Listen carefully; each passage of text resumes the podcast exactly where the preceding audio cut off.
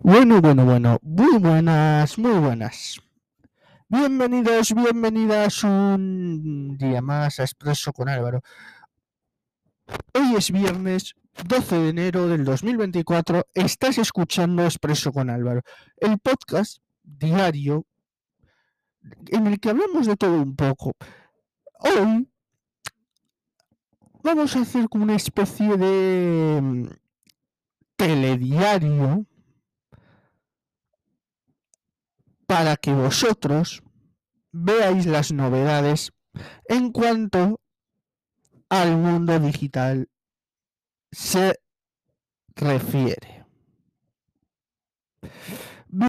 Bien, bien, bien, bien. Ahora vamos a ver cómo funciona una red móvil, porque mucha gente a que me escucha utiliza el móvil como instrumento o un router, como utilizo yo, con una tarjeta SIM que tiene batería, y no, y no sabe realmente, nadie sabemos cómo viaja, cómo es ese viaje de las ondas electromagnéticas. Y es, y ahora mismo, imaginaros una onda en la que movemos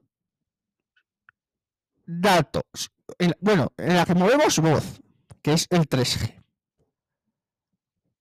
Pues imagínate que movemos internet, imagínate que movemos datos, como he dicho antes, ceros y unos.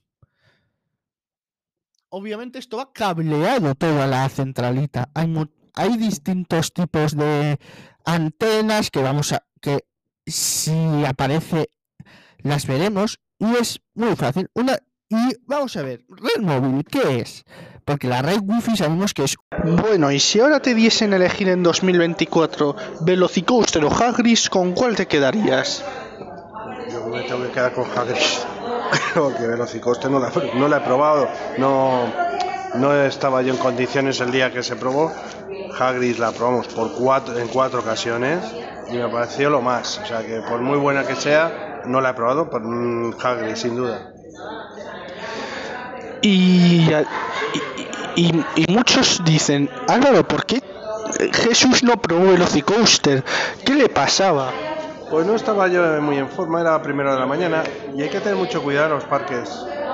Porque una mala experiencia y más por la mañana, porque si es al final, pues oye, tampoco es agradable, pero te vas a dormir. Pero si es por la mañana, te jode un día de parque. Es uno de los días más importantes del año, no, no lo podemos fastidiar. Aunque tengamos ganas de montar una atracción, si esta atracción tiene riesgos de eh, mareos, migrañas o cualquier tipo de malestar, no la hagáis, no sacrifiquéis un día por montar en una atracción. ¿Y qué opinas de que Universal no tenga show de cierre? A veces lo debe tener, lo que fuimos nosotros no había o no lo percibimos así. Y hay alguna vez que lo tiene. In- indudablemente es un espectáculo, un show que quizás eh, no sea imperdible, sea algo muy, muy, muy flojo no- y no tiene absolutamente nada que ver con los shows de Disney, pero vamos, ni de lejos. Y para ti, si te preguntase yo ahora, ¿cuál sería el mejor espectáculo para ti que has visto? De cierre. Sí. Pues es difícil porque me, me gustan todas. Eh, unos pues parecen más flojos, otros más cortos, más mm, con más efectos, con menos, con más juegos, con menos. Eh, la gente critica mucho los ciertos shows. Yo de Disney no voy a criticar ni uno, ninguno. Bueno, y critiqué quizás el de el de Navidad de Disneyland en París, pero es que era excesivamente flojo y excesivamente pesado pero aún así, aunque es el único que he criticado, me parece una pasada total. Eh, eh, mm, entre todos, me puedo quedar a de, quizás Harmonious la vez que lo vimos en el 50 aniversario en Epcot, pero vamos, al mismo nivel que pueda estar tanto Happy Ever After como en Sandman, el show de Magic Kingdom del 50 aniversario que se decía que era mucho peor que, Happy Ever After, yo los igualo, me parecen dos shows espectaculares los dos. Harmonious espectacular, pero es que, por ejemplo, este año que nos ha pillado Escort Forever, un show de transición entre Harmonious y el show que se inauguró hace poco, que parece ser que es mucho más espectacular, fue criticado. La gente decía que era flojísimo, que era malísimo. Yo los dos días lo vimos y me encantó las dos noches. Bueno, bueno, bueno. Ahora vamos a pasar a, a Hollywood Studios porque dices que Rise of the Resistance, aunque tenga tres horas, hay que esperarlas. Si no has montado nunca, sí, claro. Si te has subido 12 veces como nosotros, pues yo no esperaría tres horas, evidentemente. Pero todos aquellos que es la primera vez que van a subirse, que van al parque, evidentemente, eh, digo en Hollywood Studios, como puede decir en Disneyland Park en Anaheim, eh, si es la primera vez, esperaros, hacerla, opinar, si en sucesivas ocasiones queréis hacer una espera tan larga o tomáis medidas como un line lane, como ir a primera hora, como esperaros a última, buscar otra táctica, pero para una primera vez, esperar lo que haga falta. Bueno, y hay un comentario que voy a leer que dice, oye Álvaro, pero el DAS se puede hacer como en, como en Universal o, tiene, o te obligan a, a, a hacerlo desde el móvil.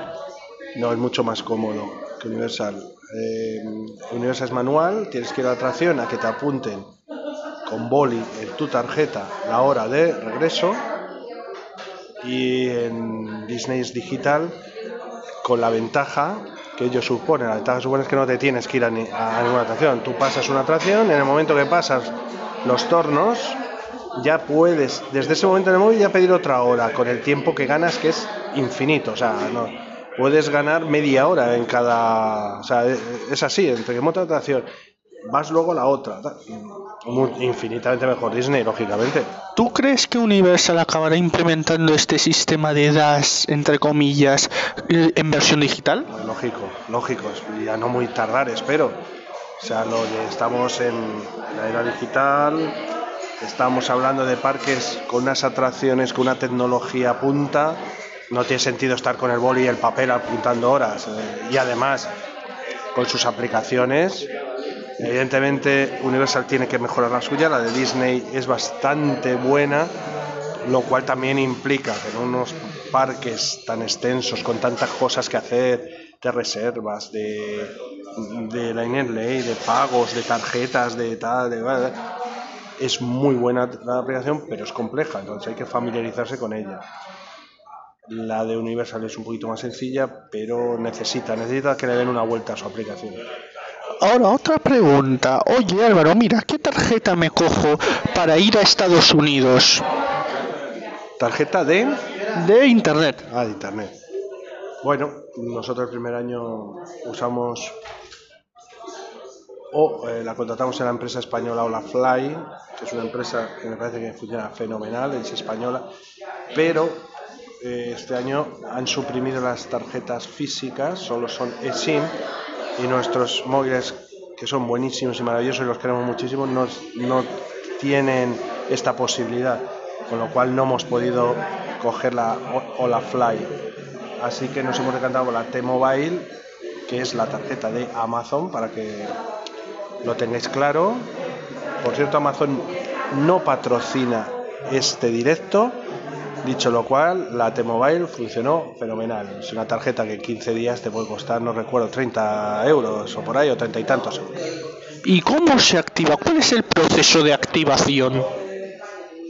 Eso no lo cuentas tú mejor, que no me acuerdo. Te lo digo de verdad que no me acuerdo. Bueno, el proceso de activación es muy fácil. Un código QR, lo escaneas, te lleva a la, a la plataforma y ahí metes en la dirección email del, del, del, dispositivo, ya bien, ya bien sea un móvil o un router, vale para las dos, que tú hiciste el canelo. Sí, bueno, no se dice canelo. Canelo en el sentido de que me gasté un dinero en contratar una tarjeta extra, pero estamos hablando de hecho de treinta y tantos euros, treinta y tantos euros para asegurar eh, tener una cobertura móvil a pesar de que en todos los eh, parques, hoteles, y espacios Disney hay wifi. Bueno, pues para tener esa cobertura extra, sobre todo que eh, a los saldas o que usa el Genie Plus lo contrata, pues es muy importante y muy importante las ferias virtuales donde existen porque hay que estar muy rápido para algunas cosillas. Pero bueno, está usando 36 euros en un total de un viaje que puede costar 9 o 10 mil euros. no, no vamos a decir que fue un exceso, fue una precaución. Pero visto que funciona bien, este año en igual de dos cogeremos una y utilizaremos 36 euros en comernos algunos snacks. No muchos, ¿eh? Porque tienen fallita. Bueno, ¿te quieres adelantar y decirnos qué tal está el churro en Estados Unidos o como lo llamo yo, palo de, palo de churro? No está mal, lo hemos probado. En, en Frontierland, en el Magic Kingdom. Es un snack que encanta a los americanos, les encanta, no solo a los americanos de Estados Unidos, ¿eh? porque muchos de los eh, youtubers que vemos, que seguimos, que lo hacen muy bien, son hispanoamericanos, es decir, mexicanos, argentinos, ecuatorianos, etcétera, y les encantan los churros, o sea, es una cosa que les vuelve loco allí en América. El churro es mm, no está mal, lo hemos probado, además con, con chocolate, normalmente te lo dan solo o con, o con algo complementario dentro de lo que es el churro. Nosotros era el churro normal, pero una, eh, como digamos, un, una tarrina de chocolate y, a mí me, me gustó. Eso sí, no tiene que ver con los churros españoles, que aunque me gustara, eh, los churros españoles están eh, como 50 veces mejores es más gordo, por eso decimos lo del palo. Es una masa frita, igual que los churros, eh, con azúcar alrededor, grasado con azúcar, igual que los churros españoles. Pero tanto la masa como el grosor que tiene hace que sea un, mucho más vasto, que pierda mucho sabor y mucha calidad. Pero que no está malo, ¿eh? Os coméis y os va a gustar. Y, pregunta siguiente, ¿sigue existiendo Splash Mountain? No, lo hemos hablado varias veces. Splash Mountain es una atracción absolutamente mítica que pudimos disfrutarlo el primer año, desgraciadamente no el segundo, pero ya sabíamos que era inminente su cierre y lo aprovechamos a conciencia. Creo que montamos nueve veces en un viaje. Es una atracción que me encantó, que me parece mítica, extraordinaria no solo lo que es el recorrido, no solo la tematización, sino algo muy importante que nunca hablamos de las atracciones, que es la música. La canción de Splash Mountain es extraordinaria. ¿Y es compuesta por los hermanos Sherman? No, es, no es una canción pegadiza, es una canción, bueno, se te pega, pero no es, es muy bonita. Está basada en una película de Disney que propio Disney ha denostado una, es una de las razones del cierre de esta atracción. Esta atracción era maravillosa. Entonces dice, ¿cómo la tematizas? Pues porque Disney denosta esta película que es que está basada o que tiene, está argumentada, por decirlo de una manera, en la esclavitud que estaba vigente en Estados Unidos a lo largo de parte del siglo XIX y siglos anteriores.